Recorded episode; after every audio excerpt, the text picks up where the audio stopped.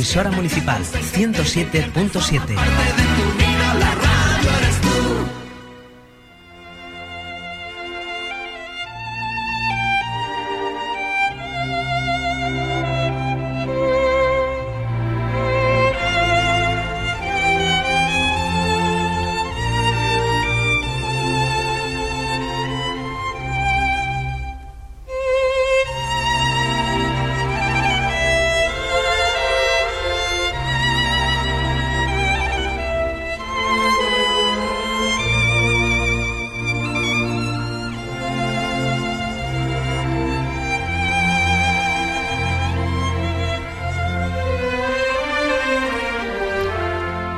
buenos días, bienvenidos a Caminar con Cristo en el 107.7, donde va a ser en Radio Chiclana. Comienza nuestro programa, vuestro programa, el programa de toda la iglesia de Chiclana, incluida Mari Carmen Lema. Buenos días. Hola, buenos días, Caminar con Cristo. Caminar con Cristo, lo he dicho al principio. ¿eh? Hola, tú ves, como yo siempre escucho, como escucho. Y hoy hemos, eh, la primera vez que vemos, hoy oímos, y oímos presentar el programa a Juan. Que lo ha hecho muy bien, por cierto. Mucho mejor ¿eh? que yo, seguro. No, y que yo, vamos, Me lo he preparado, me lo he preparado. Hombre, es que le estamos dando así caña, porque ya sabemos que para el próximo curso él será el presentador oficial. Eh, yo- Esa es, la, esa es la primera noticia que tengo yo. ¿eh? Bueno, ya es que te- esto ya veremos, es que ya se va haciendo oficial estas cosas. ¿Cómo va lo del TK, el Caminar con Cristo Pues TK? caminarconcristo.tk va bien. Mm, Nos han puesto un mensajito durante esta semana. Nos lo ha puesto eh, José Luz de Celis, que nos ha recordado que, que el plazo de inscripciones para, para, el- para, la, lo diré, para el encuentro diocesano de juventud sigue abierto y termina mañana.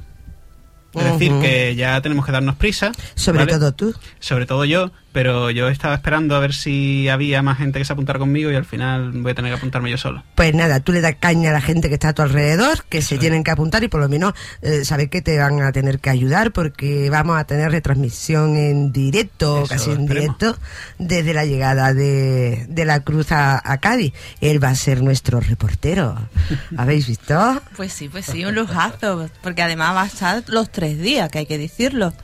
Hombre, yo voy a estar el encuentro entero, claro. Por eso te digo que es un lujazo. Que Sí, nosotros tenemos lujo ratito- para él, porque se lo va a pasar mm, Ah. bueno. Hombre, eso está Nah. bien. Eso está muy bien. Que también, oye, ya que he puesto que va a ir a trabajar, también que esté un ratito así, pasándoselo bien. Está muy bien. Bueno, tenemos con nosotros también al padre José Félix.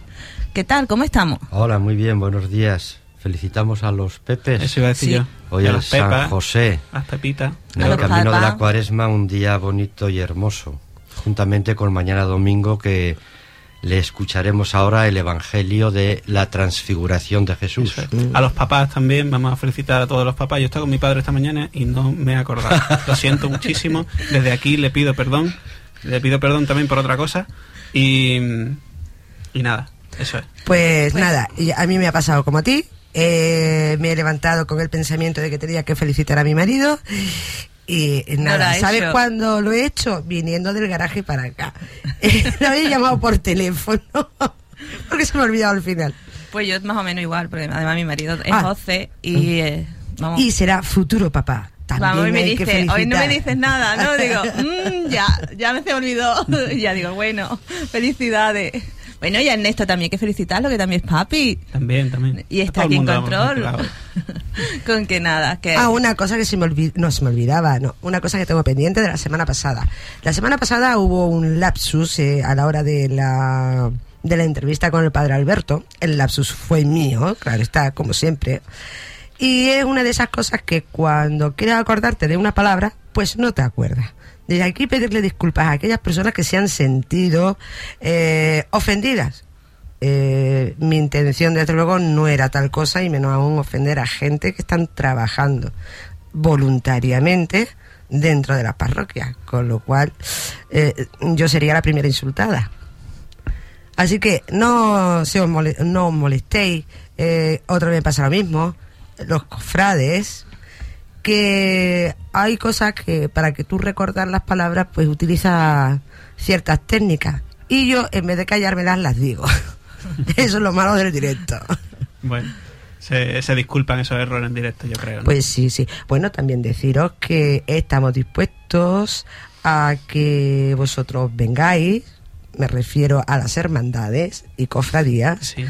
Eh, en esta en este mes próximo que entra en abril ya estamos en cuaresma y también nos gustaría pues que vinierais por aquí que siempre y esto sí que os lo digo siempre vienen los mismos a ver si cambiamos.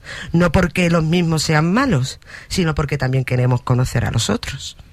Pues sí, pues estamos invitando desde aquí a, a los próximos programas para vamos, sobre todo porque estamos en Cuaresma y porque queremos celebrar con todos los chiclaneros y todos los que nos escuchan este tiempo tan bonito. ¿Y qué os parece si empezamos con mañana el evangelio, la lectura?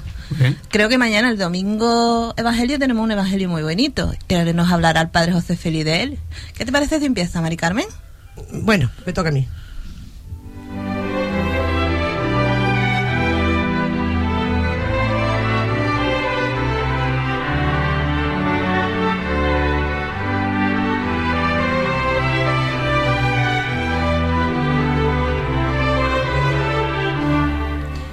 Evangelio según San Mateo. Jesús tomó consigo a Pedro, a Santiago y a su hermano Juan y se los llevó aparte a una montaña alta. Se transfiguró delante de ellos y su rostro resplandecía como el sol y sus vestidos se volvieron blancos como la luz. Y se les aparecieron Moisés y Elías conversando con él. Pedro entonces tomó la palabra y dijo a Jesús, Señor, qué hermoso es estar aquí. Si quieres, haré tres chozas, una para ti, otra para Moisés y otra para Elías. Todavía estaba hablando cuando una nube luminosa los cubrió con su sombra, y una voz desde la nube decía, Este es mi Hijo, el amado, mi predilecto, escuchadle. Al oírlo, los discípulos cayeron de bruces. Llenos de espanto, Jesús se acercó y tocándoles les dijo, Levantaos, no temáis. Al alzar los ojos, no vieron a nadie más que a Jesús. Solo cuando bajaban de la montaña, Jesús les mandó, No contéis a nadie la visión hasta que el Hijo del Hombre resucite de entre los muertos. Palabra de Dios. Bien, queridos radioescuchas, pues vamos a reflexionar, a hablar un poquito sobre este evangelio hermoso, bonito de la transfiguración. En este caminar con Cristo, en esta cuaresma hacia la Pascua. Transfigurar, diremos en primer lugar, en que es cambiar de apariencia, de forma, tener un aspecto distinto al corriente, al ordinario. Este acto de la transfiguración muestra en Jesús su gloria última y definitiva. Es una visión anticipada de la resurrección en un momento difícil y de crisis, podríamos decir, sobre todo para los apóstoles. La transfiguración muestra al hombre nuevo que es Él y al que todos estamos llamados a ser por medio de Él, por medio de Jesús. Bien, pues estamos haciendo pues con Jesús nuestro camino cuaresmal y comunitario debería de ser también, por eso ponemos ciertos actos comunitarios que unan a la comunidad para caminar hacia la Pascua. Y en este segundo domingo de Cuaresma, la celebración eucarística, como hemos escuchado, nos ofrece este mensaje bello del tabor. El pasaje no se puede leer separado de otros momentos anteriores. Jesús les había preguntado a sus discípulos, ¿quién dice la gente que soy yo? ¿Y vosotros? ¿Quién decís que soy yo? Es evidente la actualidad de la pregunta para el discípulo de todos los tiempos. En definitiva, ¿quién es Jesús para mí? ¿Quién es Jesús para ti? Y damos teorías, pero la verdad que se nos hace a veces difícil porque vivimos muchas veces poquito el seguimiento de Jesús. Vivimos a veces más bien formas externas. Inmediatamente Jesús les habla de un Mesías que tiene que padecer, morir y resucitar. Es algo nuevo, es algo distinto. No está en las categorías de los apóstoles. Y después Jesús les dirá que el que quiera ser discípulo suyo, tome su cruz y le siga. Se lo pone más difícil.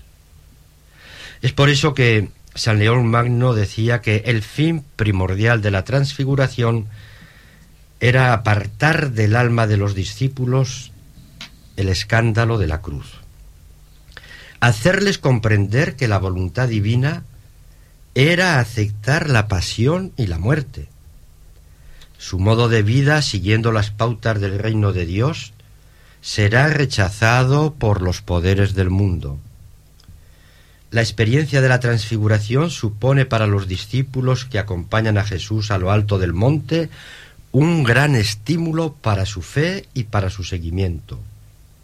Les permite confiar más en su Maestro. Y aunque confundidos por los acontecimientos de su pasión y muerte, podrán superar su crisis de fe y reconocer al resucitado. Ellos, los apóstoles, Pedro, Santiago y Juan, han visto un retazo de la gloria de Jesús. Y les parece que ahora ya saben lo que su maestro quiere decir cuando les habla de resucitar. Será algo como lo que ellos han visto hoy con sus ojos. Y es en este momento cuando se escucha la, la palabra del Padre. Este es mi Hijo muy amado escuchadlo. Yo creo que este es el mensaje para todo el que quiera vivir la cuaresma de verdad en el seguimiento de Jesús. Escuchar a Jesús. Escuchar su palabra. Hacer silencios en nosotros de tantas cosas que por otro lado son buenas. Hacemos muchas cosas. ¿Por qué y para qué las hago? escuchar a Jesús, vivir desde Jesús. Es el mensaje, pues, que nos dirige hoy, en esta cuaresma y en este domingo en concreto, Jesús a todos sus seguidores. Y es una firme llamada a rechazar tanta palabra vana que nos asedia y nos aleja del buen camino. Solo la palabra de Jesús es luz y horizonte de verdad y esperanza. Las palabras de Jesús y su vida nos descubren la verdad de Dios. Vivir escuchando a Jesús es una experiencia única. Por fin estás escuchando a alguien que dice la verdad. Alguien que sabe por qué y para qué hay que vivir. Alguien que ofrece las claves para construir un mundo más justo y más digno del ser humano. Entre los seguidores de Jesús no se vive de cualquier creencia, norma o rito. Una comunidad se va haciendo cristiana cuando va poniendo en su centro el Evangelio. Y sólo el Evangelio. No es fácil imaginar un hecho colectivo más humanizador que un grupo de creyentes escuchando juntos el relato de Jesús. Escucha a Jesús, nos dice el Padre. Él es la palabra, la única palabra. Para ser cristiano, lo importante no es qué cosas cree una persona, sino qué relación vive con Jesús. Las creencias, por lo general, no cambian nuestra vida. Uno puede creer y hacer muchas cosas, pero no ser buen cristiano. Es la adhesión a Jesús y el contacto con Él lo que nos puede transformar.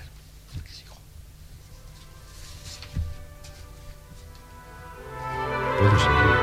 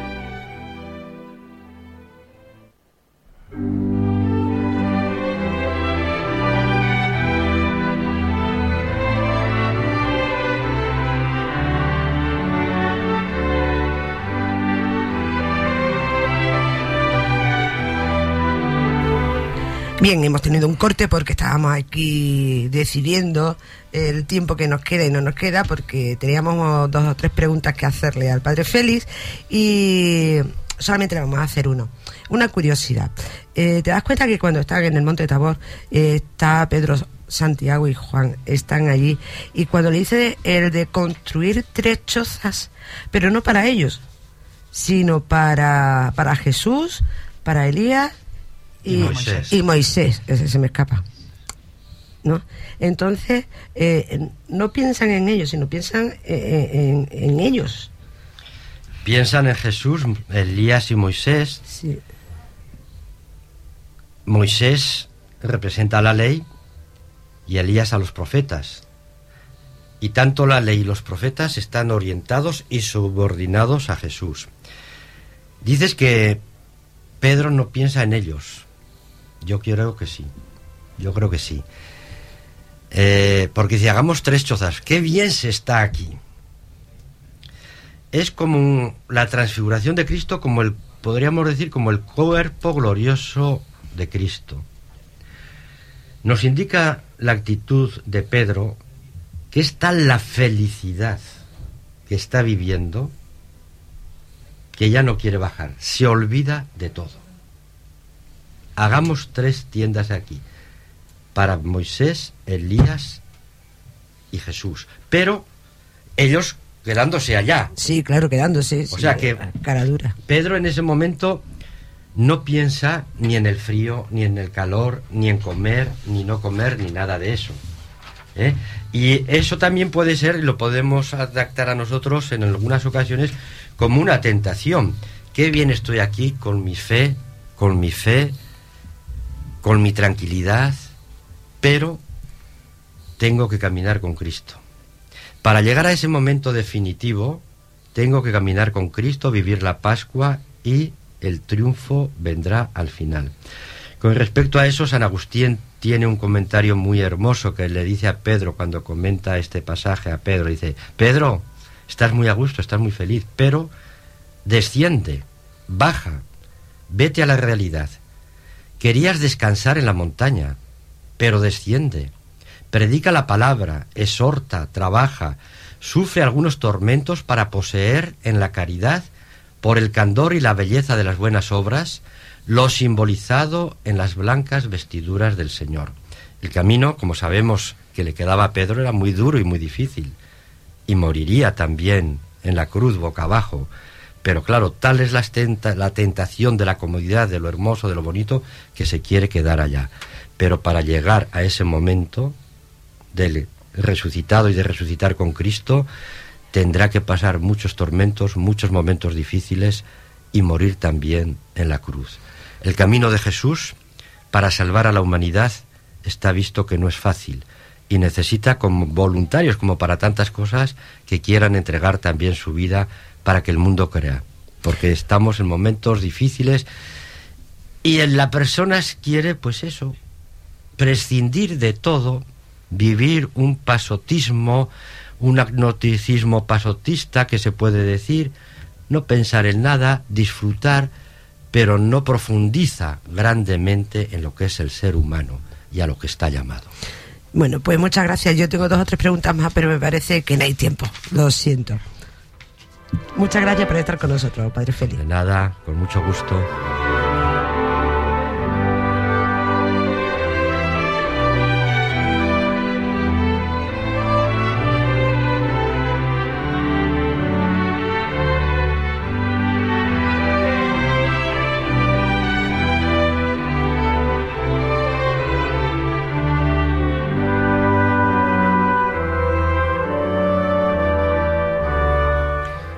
La entrevista de hoy mm, vamos a dar paso ahora, pero la, en realidad está grabada ayer, os daréis cuenta porque se dice que, que, bueno, que eh, esa tarde iba a haber una ordenación, como de hecho ayer hubo en Ceuta.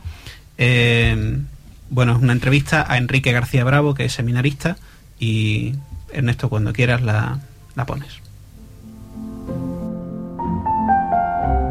Bueno, pues estamos con Enrique García Bravo. Él tiene 21 años y es de Algeciras. Y bueno, está, está aquí con nosotros porque es seminarista. Buenas, ¿qué tal, Enrique? Muy bien, muy bien, Juan, ¿qué tal?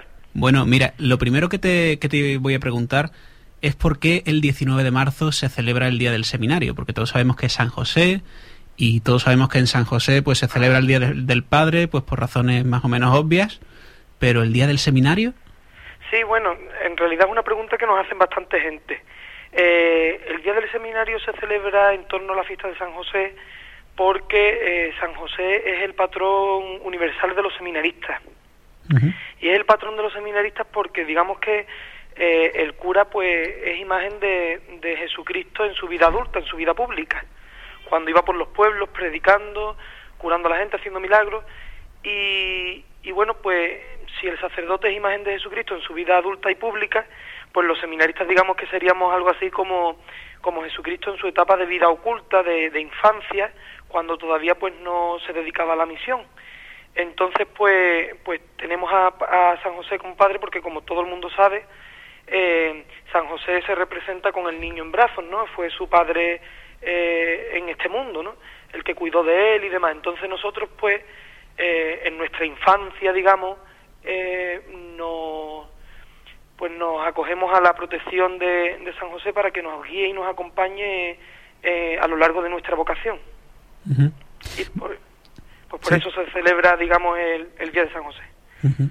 Vosotros estáis ahora de campaña, ¿no? Como los políticos. Exactamente. Y la campaña, la campaña de este año eh, tiene como lema el sacerdote don de Dios para el mundo. ¿Por qué? Bueno, realmente no, no sé la explicación oficial que hayan podido dar, la verdad. Pero mmm, yo pues me lo he tomado como que don de Dios para el mundo, sobre todo es un lema bastante sugerente teniendo en cuenta eh, la lluvia de, de críticas que ha llovido a la Iglesia a consecuencia de todos los escándalos que han salido a relucir, de, los, de sacerdotes pederastas y demás. Y yo creo que, que la cosa va encaminada en el sentido de que, eh, a pesar de todo eso, a pesar de todos esos pecados, eh, de todos esos fallos eh, que, puedan tener los sacerdotes y la Iglesia, eh, no por eso deja de, de ser un valor, no, y no solo para la Iglesia, sino también para la sociedad, ¿no? Entonces, el sacerdote es un regalo para el mundo, ¿no? y es una manera de, de, recordárselo a la gente, ¿no? Que no caigan en el engaño de generalizar y de, y de, y de ver negativamente y con pesimismo la figura del sacerdote. Y de cara a nosotros mismos, pues también, también creo que el tema el del lema es bastante atractivo y sugerente porque yo creo que nos recuerda, eh, nos recuerda para qué hemos sido llamados, que no es para nosotros mismos, no es un regalo que, que hemos recibido para guardárnoslo ni, ni nos lo podemos callar, ni tan siquiera es un, un regalo, un don para, para la Iglesia solamente, sino que nosotros hemos sido llamados para darnos a todos, ¿no? Y a todos por igual. Y quizá precisamente mmm, el sacerdote hoy más que nunca tenga que salir fuera, ¿no? De la Iglesia y tenga que, que, que servir al mundo y tenga que, que un poco que entregar su vida y dedicar su ministerio no solo a la Iglesia, sino también al mundo. Oye, Enrique, ¿y tú por qué, por qué quieres ser cura? Bueno, esa es una pregunta también muy común. Eh, y bueno, yo siempre digo que, que no es una cuestión de, de, apetencia, ¿no? Es decir, que no es que yo me levantara un día y dijera, bueno, pues yo quiero ser cura, ¿no? O sea, que no quieres ser cura. Sí quiero, ah. pero no por, no por cuestión de gustos, sino que más bien pues es que, que me he sentido llamado, ¿no? Sentido como, como Dios me ha ido indicando que que este era el camino que me podía hacer feliz y, y, claro, y después en la medida en que yo le he dado una oportunidad a Dios, pues he ido comprobando que realmente es así, ¿no? Eh, pues quiero ser cura principalmente porque Dios me llama, porque eh, lo que lo que estoy experimentando mmm, me estaban reportando bastante felicidad, felicidad que no había encontrado antes, y porque y porque creo que es una una manera bonita de de, servir a Dios y al, y al mundo, como hemos dicho antes eh, con el tema del lema, ¿no? Y, pero, eh, a ver, yo por ejemplo, te imagino a ti, tú tienes 21 años ahora, tenías sí. unos 18, ¿no? Cuando estabas en, en el instituto, Exacto. a lo mejor a punto de salir, eh, y yo te imagino a ti en segundo de bachillerato, rodeado de, bueno, de tu clase, en tu clase habría chicos y habría chicas, uh -huh. y, y bueno, todos sabemos que a esa edad pues tenemos todos la- las hormonas en lo máximo, Sí, ¿vale? sí. Entonces, ¿cómo, ¿cómo se te ocurre a ti entrar en el seminario? Bueno, pues, pues es precisamente por, por eso, ¿no? Por, porque, porque realmente, pues eso no es una ocurrencia, sino que, que realmente Dios me llama y porque eh, una vez que uno empieza a adentrarse eh, por el camino de la vocación concreta que siente que Dios le pide, pues va descubriendo que, que las renuncias prácticamente, pues uno, pues es cierto que hay que hacer renuncias, pero uno casi que ni se acuerda, ¿no?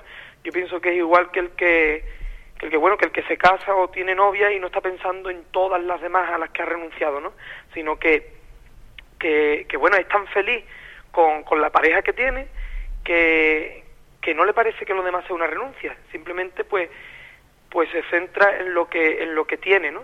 Y pues yo principal, vamos, particularmente yo ha- eh, procuro de vivirlo así, no estando obsesionado, no pensando constantemente en aquello a lo que renuncio, porque yo creo que eso sería bastante deprimente, sino que, que más bien pues me pongo a ver eh, qué es lo que qué es lo que el Señor me ha pedido, por qué he optado y tratar de sacarle pleno partido a, a este regalo que Dios me ha hecho.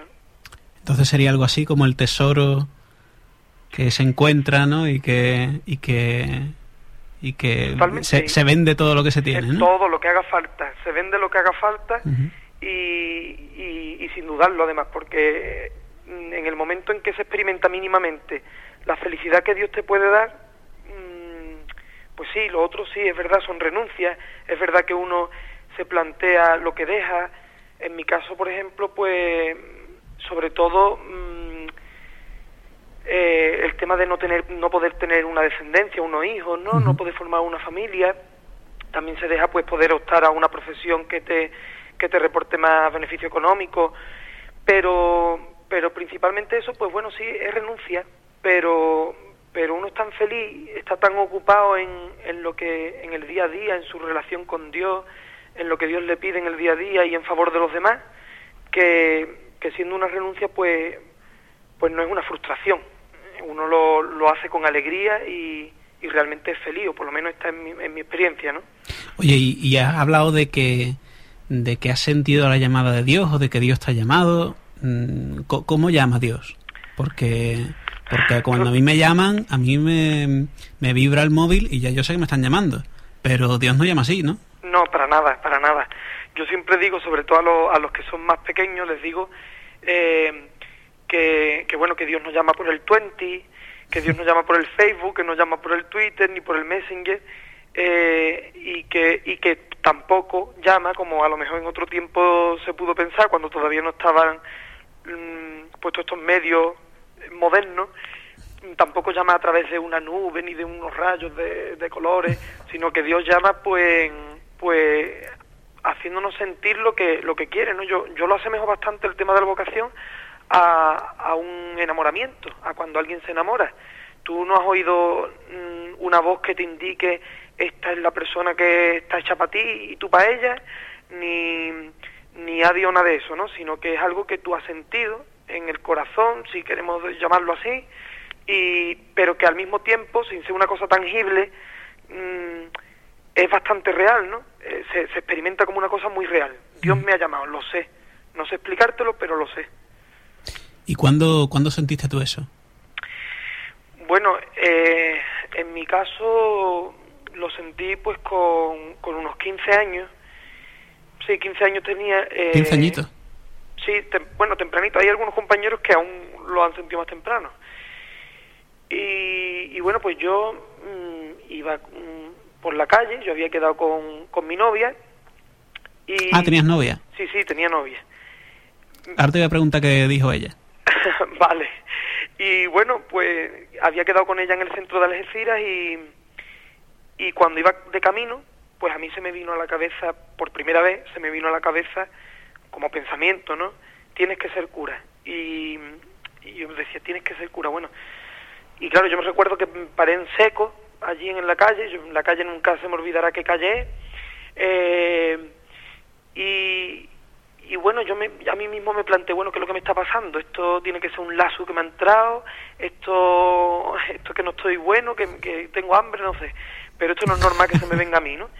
Y, y, desde, y quise, quise olvidarlo, yo quise olvidarlo, pero, pero la realidad es que a partir de ese momento, pues, parecía que todo, que todo me hablaba de Dios, ¿no? Toda la realidad que había a mi alrededor, eh, mis amigos, las situaciones, los problemas, por supuesto la palabra de Dios, cuando me confesaba, eh, me sentía profundamente atraído por, por el estilo de vida de muchos sacerdotes y sentía pues que, que yo mm, tendría que, que ser como ellos en un futuro, ¿no? ¿Y cuál qué fue lo que hiciste a partir de entonces?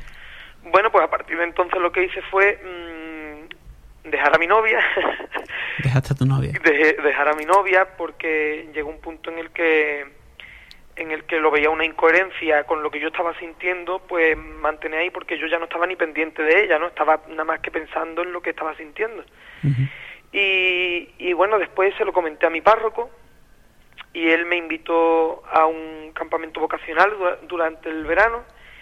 Eh, y bueno, pues en ese campamento vocacional, mm, que fue en Vejer, en La Oliva, eh, pues ahí la verdad es que muchos compañeros que estaban allí, pues a lo largo de esos días eh, fueron clarificando pues que no, que se habían e- equivocado, que realmente no se sentían llamados para, para el sacerdocio y otros pues fuimos consolidando eso que habíamos sentido, como en mi caso, ¿no? Y cuando yo terminé de aquel campamento pues la verdad estaba plenamente convencido de que y bueno, pues ya tocó lo, lo típico, hablarlo con, con la familia, empezar poco a poco a ir diciéndolo en el grupo de amigos y demás. Oye, y, y bueno, ahora te voy a preguntar, ¿qué dijo tu novia? Bueno, mi novia no se lo tomó muy bien, sobre todo Hombre. teniendo... claro, pero sobre todo teniendo en cuenta de que, de que es atea. Ah, mira. O, o por lo menos se declaraba atea. Yo no sé si ahora se habrá convertido, pero... eh, y, y bueno, claro, yo recuerdo que ella lloraba. Una cosa muy graciosa que pasó fue que el mismo día que, que la dejé, yo me fui para mi parroquia. Ella sabía perfectamente dónde estaba la parroquia y entonces pues yo mm, la vi entrar en la parroquia, ella no me vio a mí y se quedó mirando el crucifijo.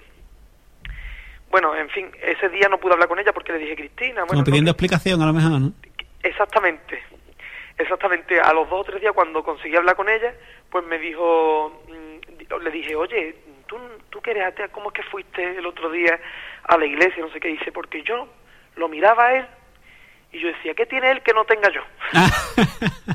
Entonces, bueno, pues dentro de lo cómico que, que puede resultar, pero vamos, la verdad es que sí, que lo pasó mal, pero bueno, a esas edades la verdad es que, mm, vamos, se superó rápido, tanto por su parte como por la mía, por supuesto.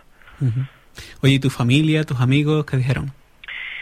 Bueno, yo con mi madre tenía bastante miedo, ¿eh? Mm, y, y la verdad es que no tenía motivo, porque mi madre es la que me ha inculcado la fe y una mujer muy integral en la parroquia.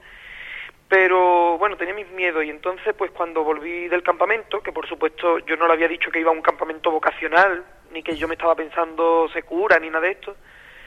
eh, Habías ido a escondidas. Sí, fui a escondida. Yo a mi madre le dije que iba a una excursión con la parroquia, porque no me atrevía a decirle que iba a un campamento vocacional.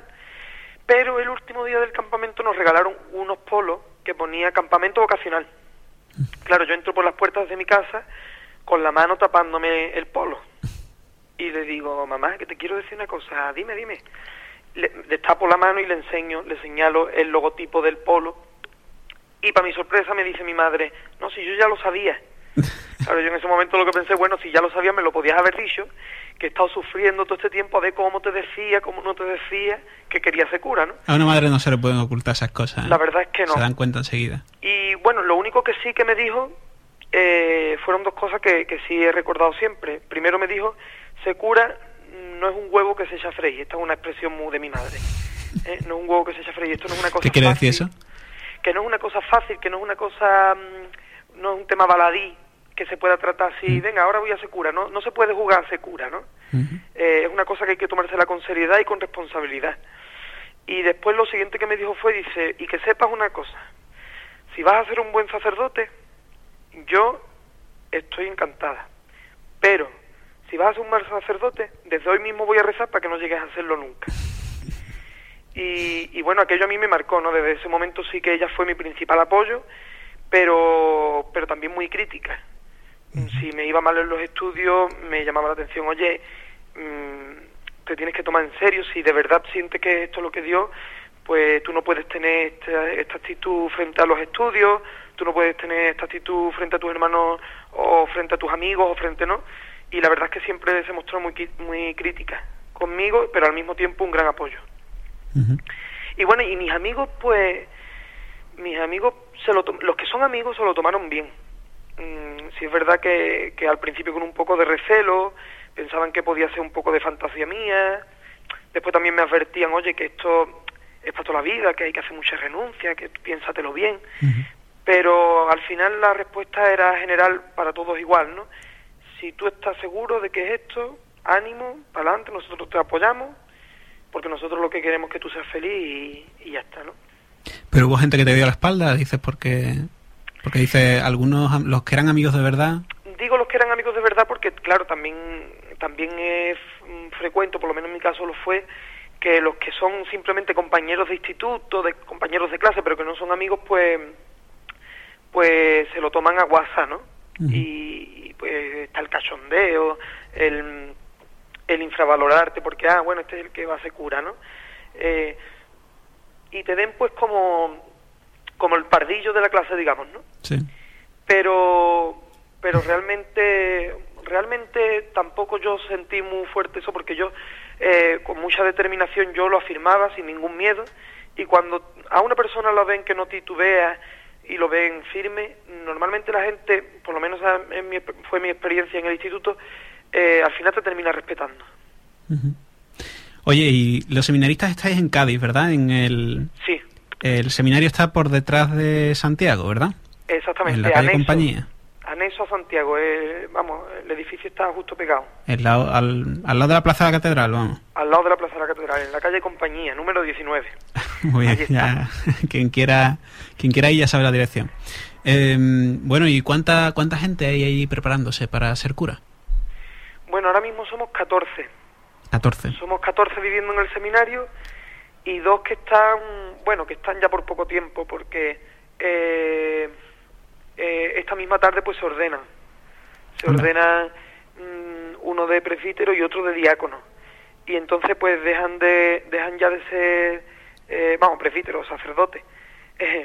y ya dejan de ser seminaristas dejan el tiempo de formación. Eh, y entonces, pues viviendo somos 14. 14 personas y más dos que ya se van a ordenar. Exactamente. Muy bien. ¿Y cuántos años estáis allí? Pues Este es el tercer año que estás tú, ¿verdad? es mi tercer año, sí.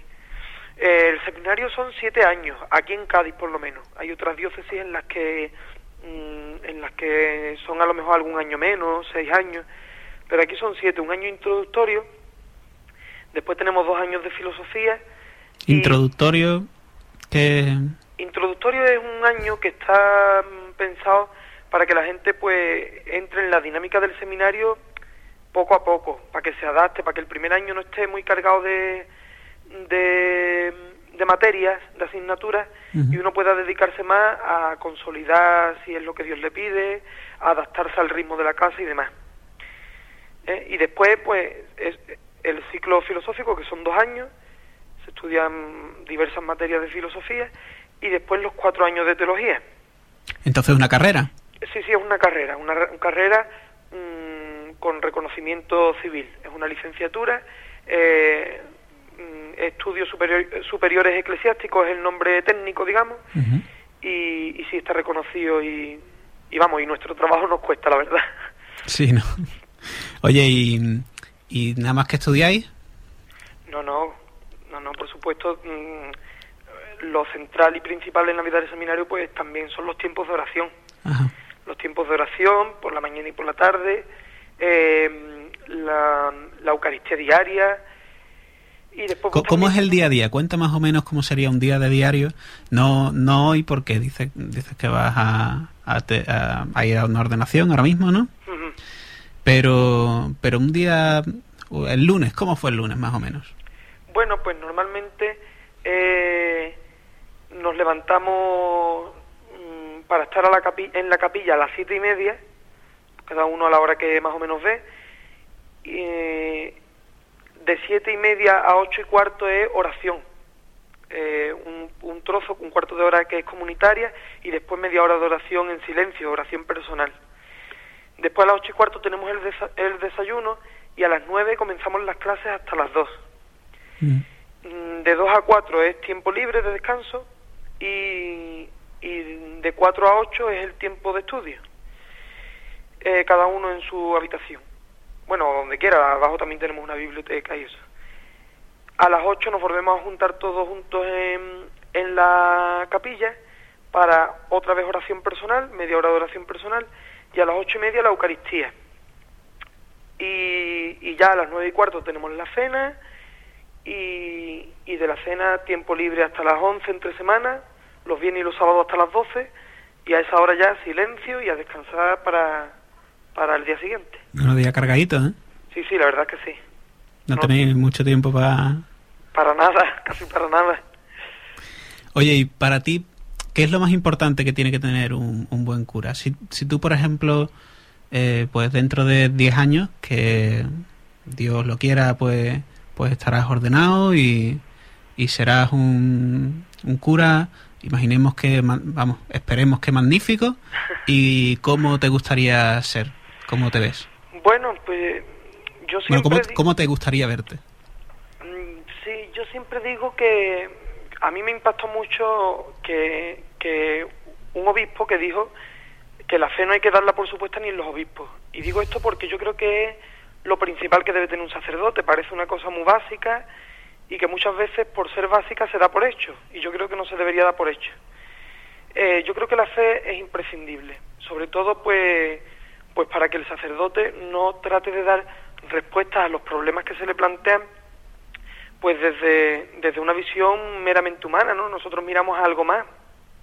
El sacerdote, si no se arma de, de esa confianza en Dios, pues, pues al final yo creo que el peso que tiene que asumir lo acabaría asfixiando, ¿no?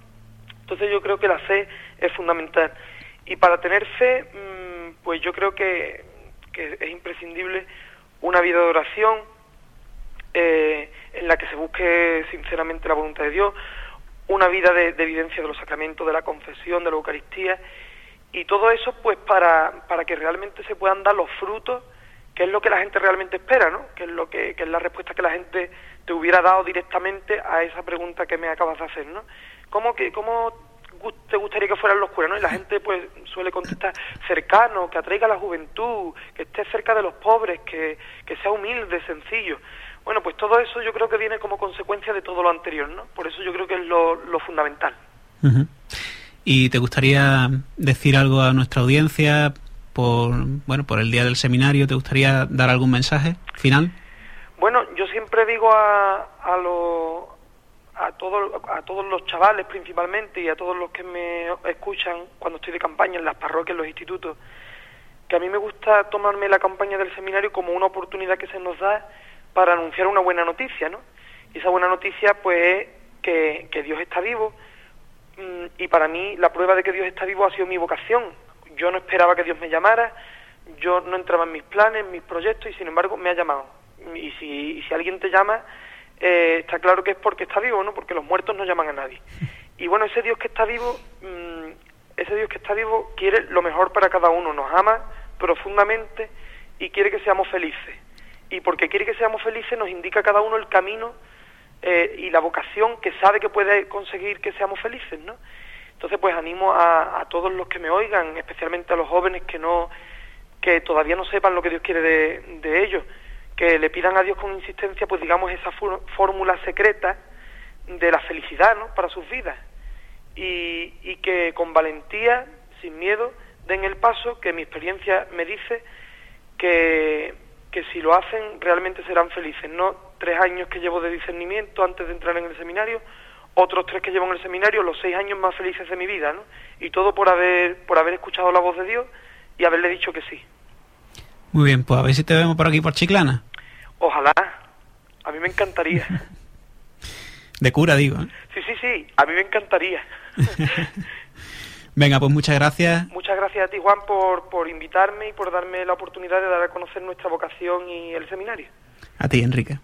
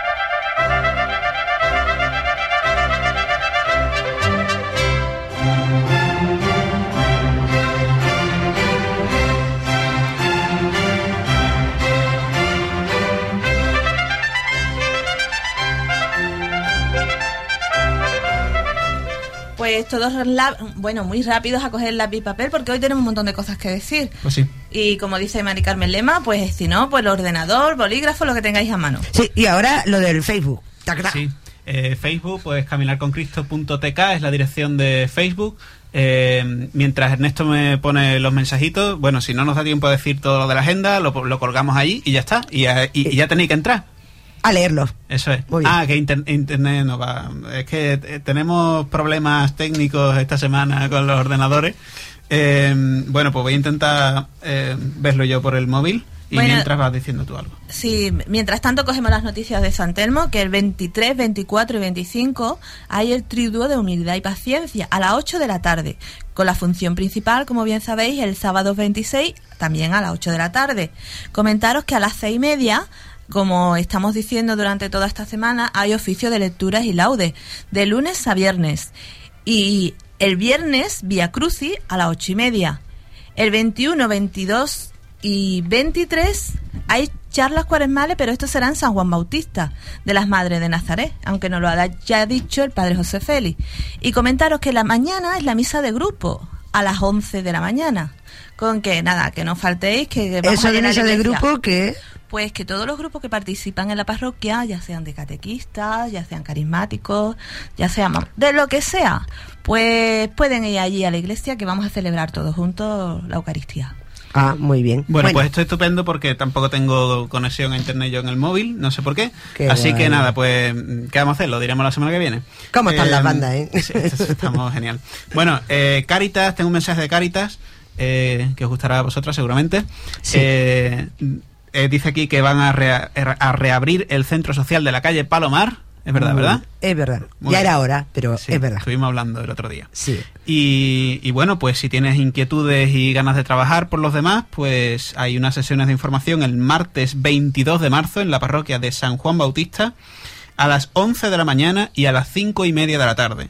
Eh, pues lo dicho, si tienes inquietudes y ganas de trabajar por los demás, pues asistir allí y a ver qué es lo que se puede hacer. A ver, fecha y hora.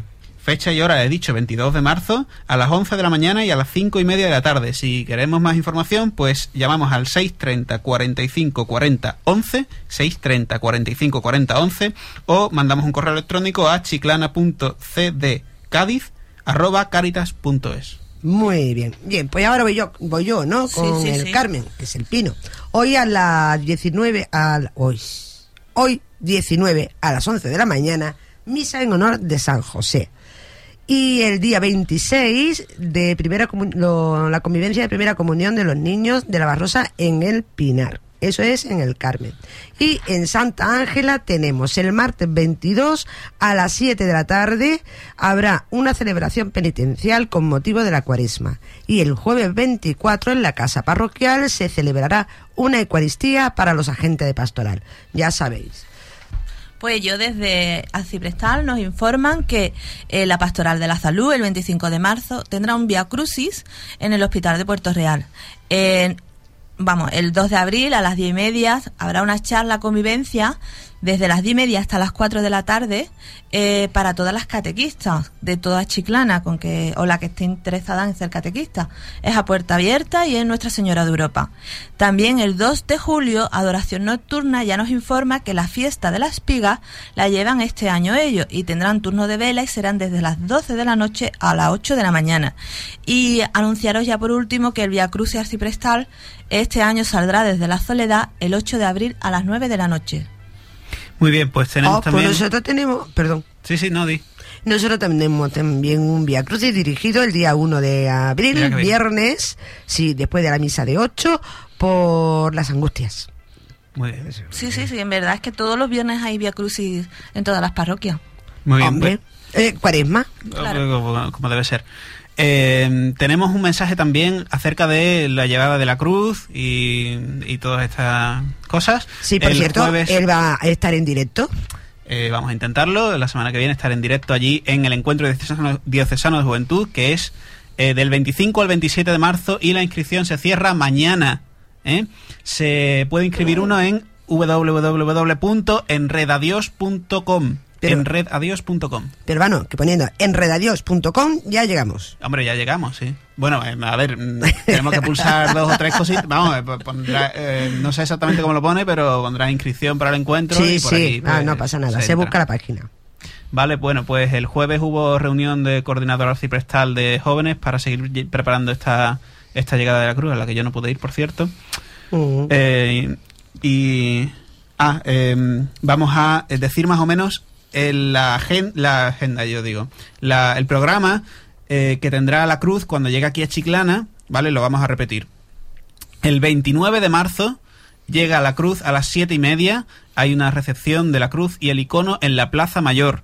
El recorrido de la cruz eh, hasta San Telmo, que es donde va luego, Plaza Mayor, Padrañeto, Corredera Alta, Plaza Patiño, Corredera Baja, La Vega, Nueva Baja. La- no voy a leer todos los recorridos porque si no nos vamos a que. Sí, pero dilo eh, los horarios y... Sí, a las Sí, ocho y media, vale. Aclara una cosita de recepción de que allí se espera de que no solo llenemos la plaza de, de la Plaza Mayor, sino que va a estar el señor alcalde, va a estar Cipreste, van a estar todos los sacerdotes de Chiclana, Oh. todo, en teoría están invitados todos los grupos de Chiclana. A ver si cabemos todos. Es que la idea es eso, de que no quepamos. que vamos, que toda la calle, aquella larga que hay para abajo hasta llegar a las, hermo- eh, las hermanitas, las ocupemos todos esperando allí la cruz. Bueno, pues lo haremos. ¿Tú. Eso es una cosa. Seguimos, seguimos. Ocho y media, celebración del Rosario de las Familias en la parroquia de San Telmo. Eh, en Via Crucis de San Telmo nos vamos a la Plaza Mayor. Eh, el- a las 11 de la noche tiene lugar una vigilia de oración en San Juan Bautista. Eh, a las 12 de la noche, ¿me vas a decir algo? No, Ah, no, vale. que estoy buscando un papel y no lo encuentro. Ah, bueno, a las 12 de la noche eh, se traslada eh, la cruz al convento de las Agustinas Recoletas, en donde se realizarán los turnos de vela ante la cruz y el icono de María. Y el miércoles 30 de marzo tenemos a las 8 de la mañana la celebración de la Eucaristía en el convento de las Agustinas Recoletas. A las 9 traslado de nuevo hacia la parroquia de San Sebastián. A las 9 y media celebración comunitaria de la penitencia. A las diez y media eh, tendrá lugar una- la visita de los colegios e institutos de la localidad a la parroquia de San Juan Bautista. Y a las 12 se traslada eh, con los estudiantes de la ESO, llevando la cruz, eh, se traslada eh, esta cruz hacia el convento de las Hermanas de la Cruz. He metido cuatro o cinco cruces en la misma frase. Eh, a la una. A la una tendremos la acogida de la cruz e icono de María en el convento de las Hermanas de la Cruz y el acto de despedida. Y a las dos eh, se va hacia el siguiente pueblo que es. eh, no sé cuál, no me acuerdo. ahora Eh, el. Vejer me parece que Vejer, ¿no? El Vejer me parece que es Vejer. Vale. También Vamos, se nos pide que ayudemos que la inscripción para recoger familias, vamos, las familias Micro, que- micro. La familia de acogida, pues que tenemos que acoger a una a dos personas de que van a venir de afuera y se nos está pidiendo que por favor ayuda en eso, de que participéis. Eh, como bien dice Juan, di otra vez la dirección para que se puedan apuntar. Eh, www.enredadios.com Bueno, pero lo de las familias en acogida, También, también se- eh, se aparte de ahí, pues lo más próximo es nuestras parroquias y nuestros párrocos, que tienen las hojas de inscripción. Además, eh, mm, sería estupendo de convivir con otras personas de Otra cultura. de otra cultura. durante- además, son dos días y... Y lo que tenemos que hacer es darle el desayuno, la noche y el desayuno. Bueno, pero yo digo que si compartimos cena, como que también vamos a, te- Bueno, vamos a pero compartir ya esto nos deja Bueno, pero- libertad, si queremos o no queremos, pero por lo menos el desayuno. Una cosita más que no he dicho acerca del encuentro diocesano de juventud es que la inscripción eh, son 30 euros. Pero vamos, 30 euros para Tres días.